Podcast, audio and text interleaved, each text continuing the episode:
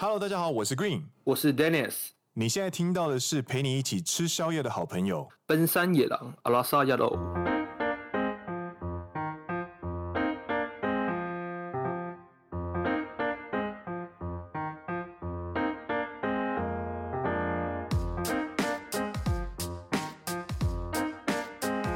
耶！欢迎来到第十五集。是的，在上一次结束之后呢，其实我们有。呃，收到一些老朋友的来信，然后 Green 在台南有一个老朋友叫做 Michael，那他前阵子呢上了良人十号的节目，然后聊聊他在开冰店心得，然后因为那个是我当兵的时候每每次都会去的店，然后。就后来就有跟他聊起来，这样。所以原本在大学的时候没那么好，有很很要好，但是我来日本，他开店也忙，所以基本上很少会联络。啊哈哈。但是你总会有一些朋友，就是你就算很少联络，你见面的时候还是可以很很热络这样子。我懂，我懂。对对对，他就是大概是那样的朋友。然后聊完之后呢，有一次我们就是。上个礼拜平日吧，然后就突然他就传了一段大概十五秒左右的影片过来给我们奔山野狼的 IG 的那个呃信箱里面，然后点开来看呢，是是 Michael 呢在他新开的一间咖喱店呢。深夜播着哪一集啊？居酒屋。对，野狼居酒屋。所以呢，我们就想说，在这一集的开头呢，我们希望能够跟台南呢复兴市场勇士咖喱的朋友们说嗨嗨，大家好。所以他店名店名叫勇士咖喱。对啊，我觉得应该是金州勇士的关系吧。Stephen Curry 是老板，是那个 Curry 柯粉丝科粉，美国科粉，他是台南科粉。台南勇士咖喱，在府前路上的复兴市场里面，下次我一定要去吃。但是它营业时间只有晚上的九点到十二点的样子。晚上的九点到十二点，真的就是纯宵夜场，真的，而且。就真的是你，你去看他那个，就是有一些网志有介绍，然后就是那个复兴市场的晚上，就是已经没有什么摊位了，然后大家灯都关的差不多的时候呢，就有一个四方形小角落的这样子一个很温馨的店，然后在那边卖咖喱给你吃，这样。哇，这个哦，这个氛围是不是很棒？谁受得了？谁受得了？想象一下，想象一下，你你今天。然后假设你在成大念书，然后你在那边待到十一点，然后我们今天就一起一起离开实验室，然后你肚子就饿了，就说：“哎、欸、，Green 啊，不然我们去吃个宵夜。欸”哎，Dennis，我们就去吃个宵夜这样子。然后我们就一起去吃那个呃复兴市场的那个有一间咖喱店，然后老板会跟你聊天，然后会放一些 podcast 的这样子。呀，萨雷鲁，感觉很棒哎、欸，真的真的，疲惫的身心灵都会被抚慰的感觉。对。那因为有这样子的机缘呢，所以我们希望呢，能够在今天呢，就以这样子的为机缘，做一集野狼的深夜食堂节目。应该说这个氛围，对，然后这一切让我们直觉的联想到了，在二零零六年开始连载的漫画叫做《深夜食堂》，那之后也翻拍成电影跟日剧，对对，然后。记得前年吧，中国也翻拍了中国版的《深夜食堂》，韩国也翻拍了韩国版的《深夜食堂》啊，这个我倒不知道，就代表全世界都需要深夜食堂这种存在，你知道吗？所以，我们今天要来讨论深夜食堂。好了，那我们就要进进入今天的主题——野郎深夜食堂。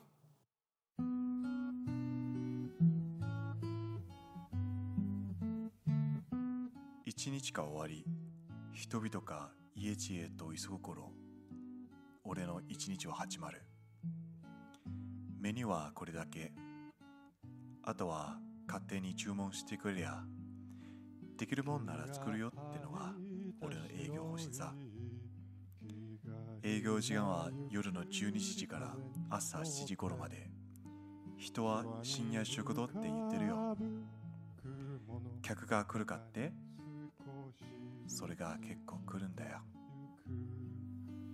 遠く高い空の中で手を伸ば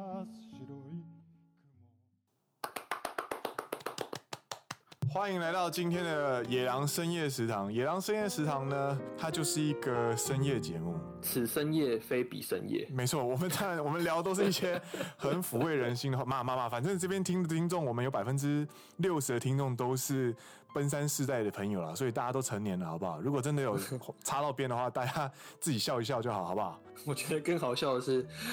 我们讨论到要做深夜食堂这个节目，然后就有人妈的半夜不睡觉，这边做味噌汤。那个人就是我。我做的是还开直播，然后手机还自杀跳楼。我觉得这家伙干嘛？就是昨天晚上星期五，然后我就是为了要准备今天的节目，然后我就想说，那我一定要来重新再看一下深夜食堂到底是什么样的东西，因为。你一定要体会一下它的那个氛围，然后理理解一下它到底美好在哪里。我今天在跟大家做节目的时候，大家比较好理解。是没错，是没错。然后我就边喝酒边看日剧这样子。然后喝酒，你知道，如果你喝的时候很很庆幸的，然后你就是那个时候醉的时候，你就直接躺着睡着的话，是很好睡的。嘿。但是呢，如果你喝完酒，然后你整理完，然后躺上床，你发现你那天没有喝很多，你不小心醒过来的时候呢，你就会肚子饿，你就会肚子饿，然后你会睡不着，你眼睛会突然亮起来。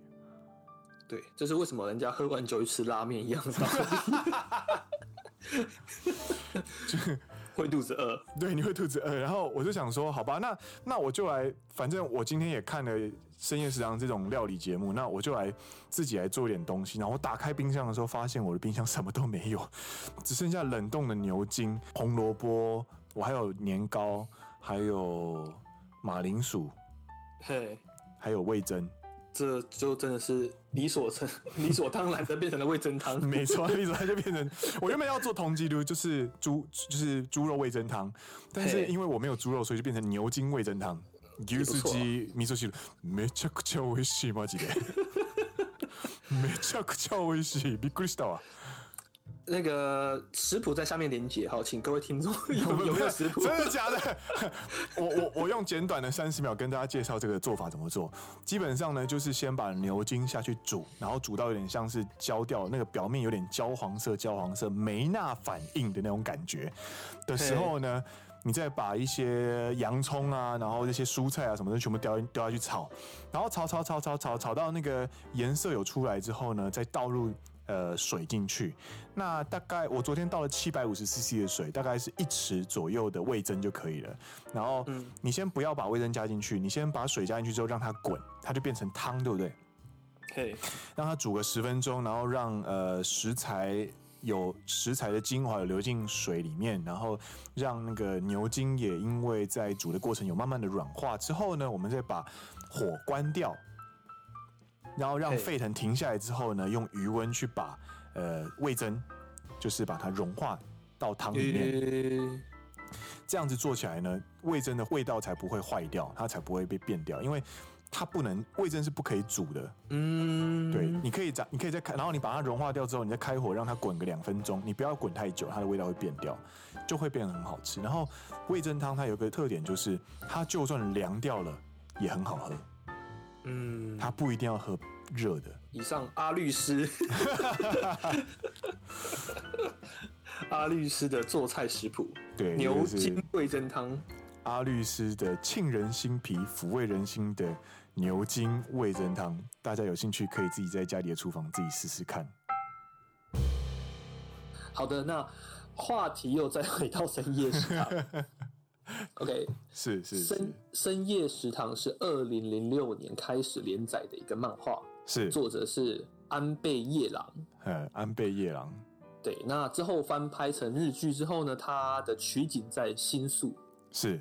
的歌舞伎町是哦，繁华街对，非常繁华的地方呢，却有一个巷子，在一个静悄悄的新宿的角落里面的一家小店，就像是一个秘密基地一样。在那里面，你可以跟老板直接点餐，因为它的 menu 没有很多，只有五六项，你要吃什么直接点。但是虽然它的取景在新宿，但是它的原始的发想店，就是为什么会有你知道漫画创作总要有一个灵感发想。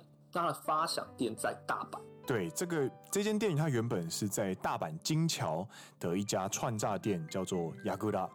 它原本开店的时间呢，其实不是深夜，是晚上的五点到呃十二点，它是很一般的经营时间。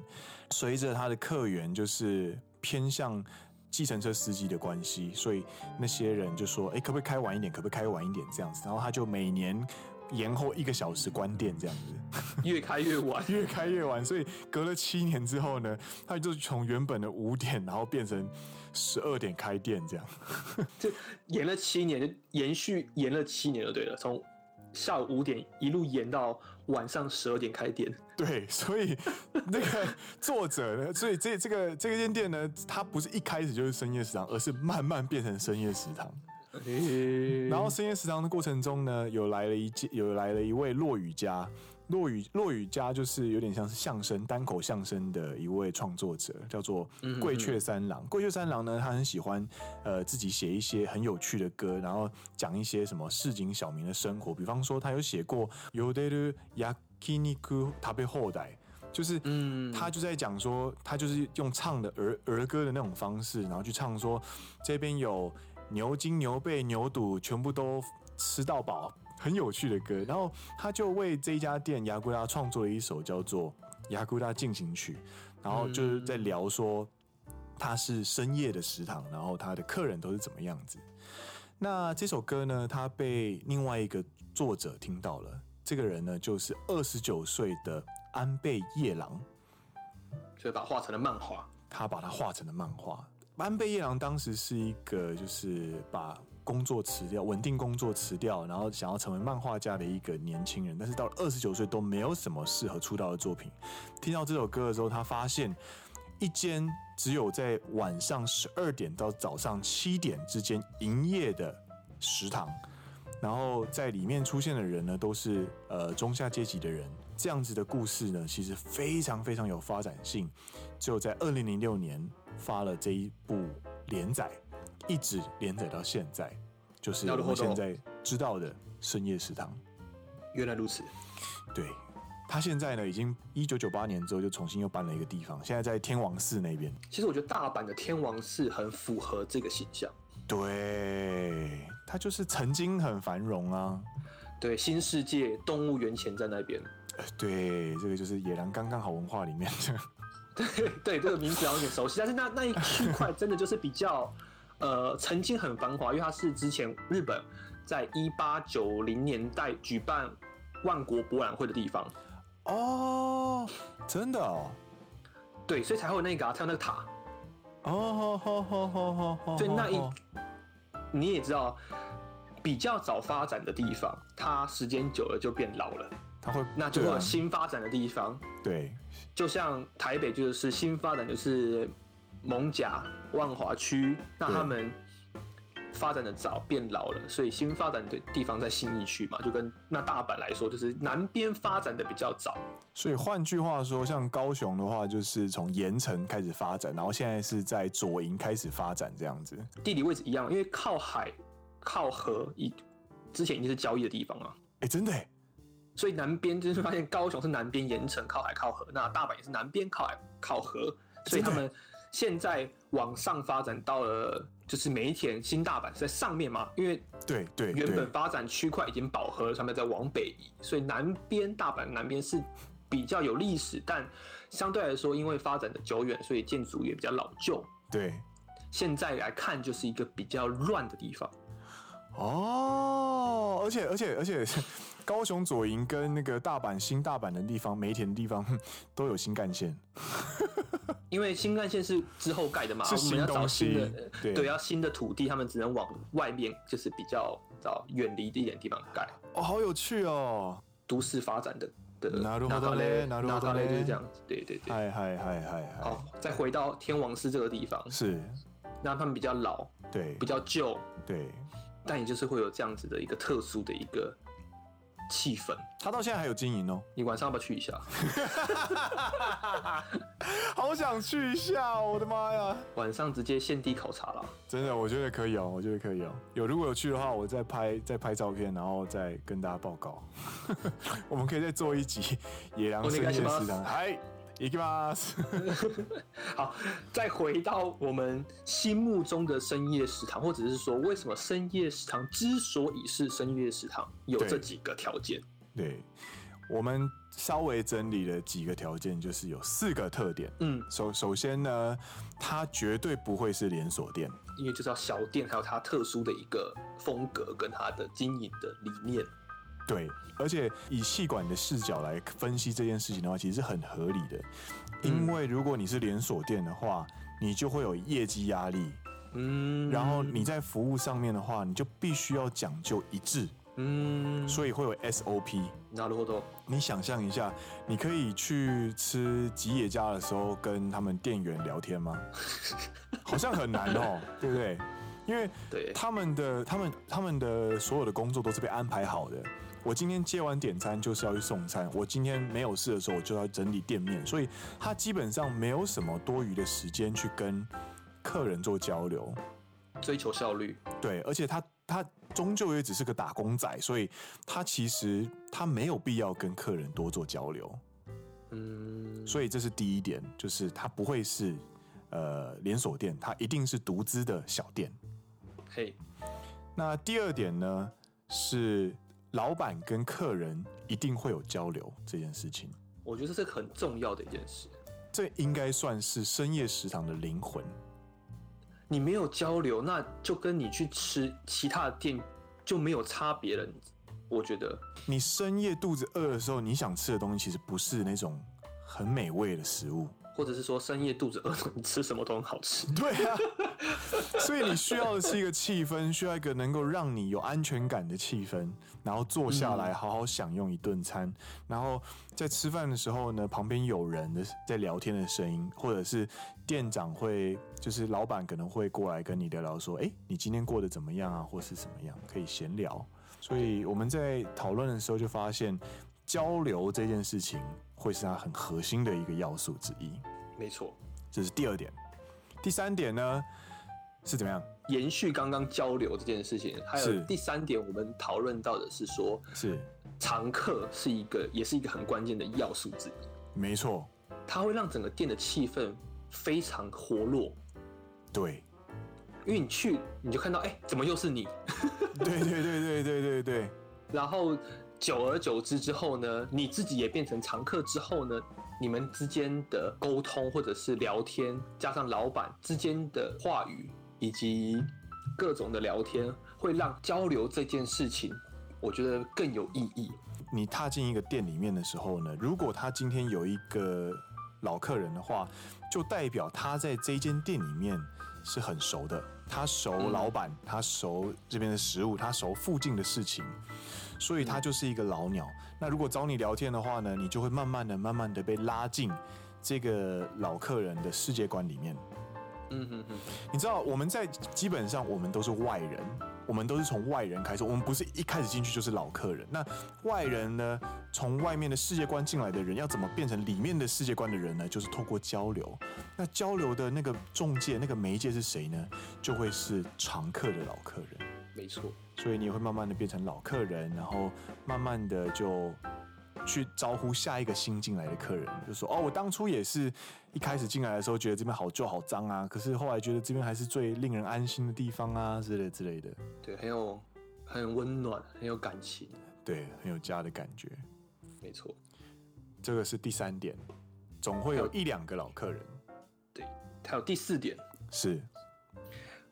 这我觉得这也是刚刚有讲到他们的地理关系，处于的地理关系，以及我觉得跟第一点上独资经营的小店也会可能稍微会有一点点关系，是他们的客群可能不会 focus 在比较高消费的族群，是，呃，跟小店有关系，是因为他们一开始进自己经营的小店可能会比较没有那么繁华的地方。毕竟租金可能也比较便宜，对，比较便宜之类的。对，固定成本。对，那既然它是深夜食堂的话，他们的客群呢也会因应那个时间段的客群，就像你刚刚讲的，为什么它的时间会不断的往后延，就是因为它要符合计程车司机的上下班的需求。对，在天王寺那边呢，也是有比较多可能我们平常比较不会接触到的一些工作的人在那边。对，比方说呃牛郎。或者是酒店小姐、风俗业者、风俗业者、黑道、计程车司机，深夜场里面也有一个两一个，在第一季吧，就马上第三集还第四集就有一个黑道大哥进来吃饭。第一集，第一集我昨天看的。啊，第一集，对，那个松重丰，他后来去演那个孤独的美食家。对对，然后第一集就好就吃那个章鱼香肠。对对对对对。我第我。第一次看到那章鱼香肠的时候，我后来真的有跟着做一次。我也我也有。所以除了像你看，像黑道啊，或者是 gay bar 的老板啊，或者是脱衣舞娘啊，计程车司机啊，过气的演歌歌手啊，作词家啊，这种很神奇、很神奇的一些角色呢，会在深夜的这个时间呢走进来。那他们通常呢，生活不会那么的繁华。他们就会有一种，我们我刚刚跟我刚刚跟 Danny 在节目前的时候就讨论到，到底要用什么词是去形容这群人的生活模式？他们敢爱敢恨，然后他们非常的直率的、很辛苦的活着，这群人到底什么感觉呢？结果结果 Danny 是用了一个非常有趣的形容词，就是很 real，很 real，超级嘻哈。但就是很真啊，就是很 real，就很 real，对，就是跟一般印象中的日本社会是一个截然不同的反差。光鲜亮丽的西装，或者是 OL，或者是年轻人，可爱的年轻人，然后一起去呃那种 Instagram 可以打卡的地方吃饭，没有，没有，没有，没有，他们就是另外一面，非完全相反的一面，这样。对。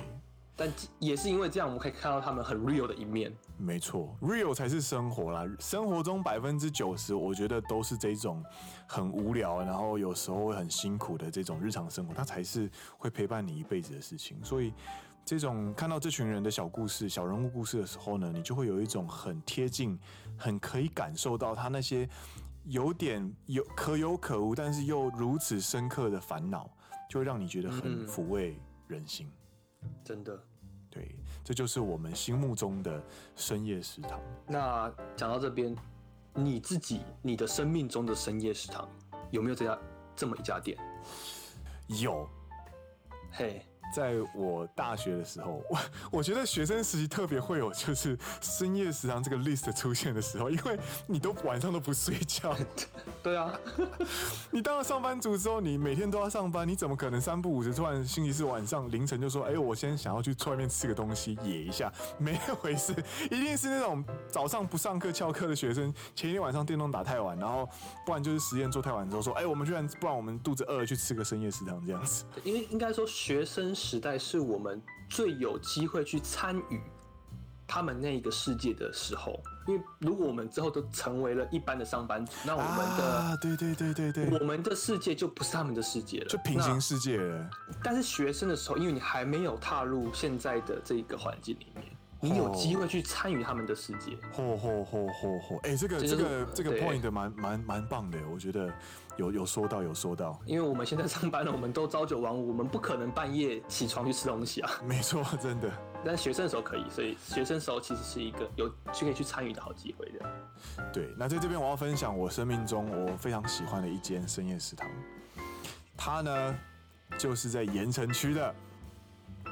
五十年杏仁茶，它超好吃哎！可是它虽然有点油，我我必须承认说，它的蛋饼，它它煎的培根跟蛋都有点油，可是很好吃。深夜食堂它之所以可以深入沁人心脾，成为你一辈子的回忆，并不是它它的料理有多健康啊，或者是多好吃，而是它在那个时间点，你可以吃到那样的食物，然后带着。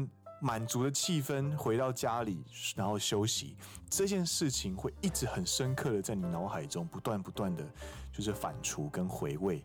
那五十年杏仁茶呢？它是高雄非常知名的一间，就是呃有店面的一个生宵夜。嗯哼哼，很特别的是呢，他的老板娘是歌手黄小虎的姐姐，真的长得蛮像的，真的长得蛮像，而且店里有贴着黄小虎的签名海报。哦，对对对对对。然后有趣的是，他没有贴在店的前面，他是贴贴在厕所旁边。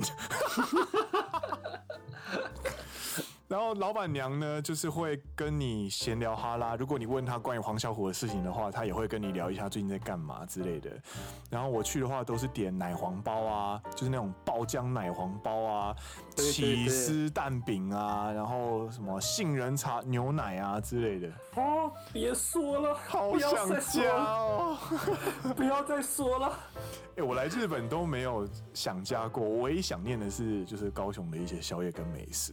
第一个想念的一定是食物，没错没错。好啦，这个是我的深夜食堂。那请问，Dennis，你生命中有这样的深夜食堂吗？另有一家店是我觉得蛮符合我们刚刚讲的条件。哦哦，我们在复习是有哪些条件？呃，一小店。二，老板会跟你交流。三，老客人。是。四，他们的客户客群是比较属于中下阶级的。是是是。那这一家店也是我大学的时候学长带我去吃的。那时候，对，我们就可能有时候会比较晚睡，或者是打麻将打到。大学生。对，Mom is listening，Mom is listening。It's okay, it's okay, it's okay, it's okay, Mom. We all grow up, we all grow up. It's safe, okay? We safe, safe, safe. 就大学的时候会打，有时候会打麻将，打到两三点。那那家店呢？它的它的营业时间是从早上三点到早上七点，超奇怪的啦。对，那它是一家卖素食的青州小菜。嚯嚯嚯！它每一道菜都是五块钱。等一下，你说五块钱是美金吗？不不，台币。天啊，五块钱台币耶！当它的一道菜不是说你知道非常可能一根手一根拇指那种，不是，它就是呃半个拳头的一个分量。我看，很多耶。所以你可以用很便宜的价格就可以吃到很好吃的素食，而且又便宜。它的名字叫什么？它的名字叫什么？它好像没有名字。我我那个年代它还没有名字。它我们就叫它五，我们都统称它为五元粥或者是地狱店，因为它它的店它的那间小店小店铺在呃古盐城区鼓山的地狱店嗯的旁边，所以我们都会简称它叫做地狱店。哎、欸，我真的觉得你现在听到你现在讲的所有的东西，它根本就是日本深夜食堂这个节目把它 localize 到高雄里面的样子。然后我要再说，为什么他会经营这个时间？他的店为什么会开这个时间？他是为了给那些要早起的蓝领阶级们哦所开的一家素食店。是是是。它背后我记得有一个故事，可是我没有去考证它是不是真的。那嗯，我当初听到的某一个说法是说，呃，老板娘的儿子是一个蓝领阶级，那当初好像就是因为工作，然后吃的又不是很健康，就因此过世了。我不知道这是不是真的，或许只是一个谣言。嗯嗯嗯。那他之后就因为这件事情出来开了这家店。嗯。为了就是想要给早起辛苦上班的蓝领阶级们，可以提供一个吃的比较健康的一个清粥小菜。なるほど。对，那学生们就是看了便宜就去了。你现在在脸书上面打五元粥，五块钱五元五元粥，其实你是可以找得到这间店的粉丝专页。打高雄盐埕区五元粥，对， 然后它，它里面会有那个照片，嗯、然后照片里面点开全部都是学生在排队。对，然后学生半夜不睡觉，就是两三点开门，然后两点半就排队，然后你四点去的话，你要先你要排队半小时到一小时，早上四点呢。这就是你知道，蓝领阶级的早餐是大学生的宵夜的这种感觉。对，但就是真的好吃啊！就是我呃大学生的一个深夜食堂，我大学时代的一个深夜食堂。我我们虽然我虽然跟 Dennis 同个大学，但是我真的没有去吃过这家店。你就是属于一个健康的欧巴桑哦。老人，老人，因为我记得五十年杏仁茶也只有开到两点，他开很早，我通常没有超过十一点之后去过。喂，我们的深夜食堂不是要十二点之后开门吗？对啊，对啊，对啊，对啊，我就老人妹，没有啦。所以我觉得这家店也是让我非常的记忆深刻。然后我们刚刚在讨论到底要讲哪些我们生命中的深夜食堂的时候，然后就聊到大学常吃的店，然后就聊到。呃，那一家很便宜的粥，然后因为那家很便宜的粥它没有招牌，所以我们就必须要把它找出来。然后我想说算了啦，反正没有招牌的话也不好找。然后呢，Dennis 呢就像着了魔一样，就说不行，我一定要找出来。我现在好不舒服，我一定要找出来。然后就拼死拼活这边 Google，然后甚至把那个 Google 地图打开，然后用那个街景，然后自自以为自己在骑车这样，然后一路往北，一路往北，一路往北这样。因为时间久了，你根本不记得路名。对，但是你。你只记得他那个影像，你你如果骑在路上的话，你知道哪里要转弯，对，然后他跟他在哪个方向，然后这边要右转之类，可是你不记得路名，所以你看你只看地图的话，你根本找不到，我就要把它拉到街街景，然后就不断点那个箭头，不断的前进去找那家店在哪里。这个有爱，这个真的有爱，这个有爱才做得到，可真的很好吃。好了，下次我也去吃一个。干，可是那我早点去好了，我早点去。不，你要早起，我要早起，对，五点半起床，刚好早。从我家骑到盐城要三十分钟。你可能五点起床，然后五点半到那边。为了要吃，为了要吃五元粥，为了要捡便宜这样。但是推荐给大家，如果大家要早起的话，可以去吃看看。我们的听众有没有高雄人呢？应该有吧。应该也有高雄的听众，应该有，应该有。对，大家可以去五十年杏仁茶或者是五元粥去吃吃看。那如果今天呢，听完这个深夜食堂，大家觉得哇，我自己也有我自己的口袋名单，我也有我的深夜食堂，我想要分享给大家的时候呢，欢迎随时就是到我们的 IG 或者是我们的脸书粉丝专业来投稿。对，欢迎来信来信跟我们说。好啦，那今天的节目也到这边告一段落啦。我是 Green，我是 Dennis，你现在听到的是陪你一起吃宵夜的好朋友奔山野狼阿拉萨亚罗。我们下一期再见啦，拜拜，拜拜。